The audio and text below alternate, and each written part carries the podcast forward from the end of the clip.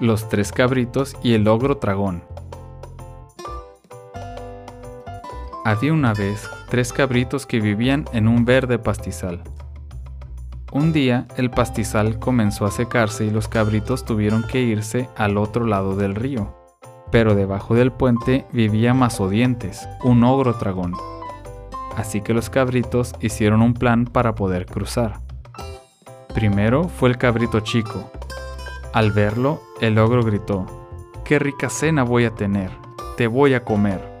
Y el cabrito contestó, No te apures, soy tan chico que no alcanzo ni para taparte una muela.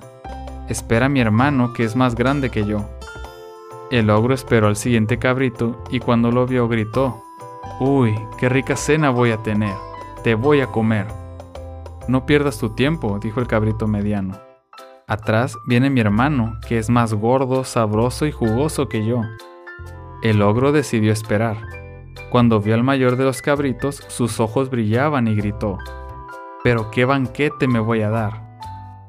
Si me quieres comer, deja tu mazo y sube a pelear, contestó el cabrito. Mazo Dientes dejó su mazo y subió al puente.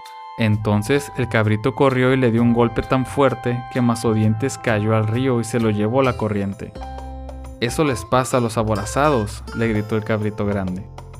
Nunca más se supo del ogro mazodientes, y desde entonces los cabritos pudieron comer felices en el verde pastizal del otro lado del río.